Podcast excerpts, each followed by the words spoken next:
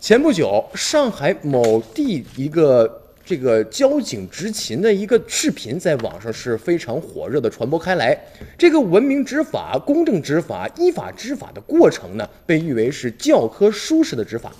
整个执法过程当中，可谓是严肃而不过分，文明而不张扬，规矩而不强迁，因此呢，颇得这个网民的一个赞誉。无独有偶，上海这个民警教科书式的执法视频火爆网络之后，五月三十一号的下午，四川省万源市又上演了更精彩的一幕。在视频当中，我们可以看到几名警察在呃方圆市的闹市区与一个持刀男子就是对峙了。那么这个男子突然是拿刀冲向了一名民警，民警在鸣枪以后高喊放下武器，果断开枪击中了男子的小腿。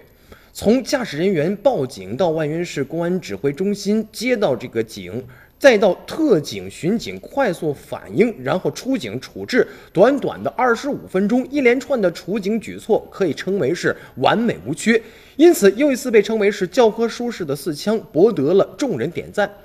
咱们如果说上海的教科书式的执法呀，体现的是交警的文明执法的优秀代表的话，那么四川万源的公安特警的教科书式的四枪，则是文明执法中更多了几分机智和勇敢，因为他们面对汹涌恶极的歹徒的时候，持刀犯罪分子的时候，而且在凶犯持刀袭警的一瞬间啊，一名警察冲了上去，当时可以说是危机之中，警察果敢的击毙了。呃，也是在情理当中了，但是警察还是处于一个处警的规范，对于犯罪分子进行了控制，在犯罪分子继续顽抗的时候，再三再四的一个开枪示警，直到制止犯罪分子和制服犯罪分子。所以说呢，这完全可以说是一个教科书式的执法的一个标准。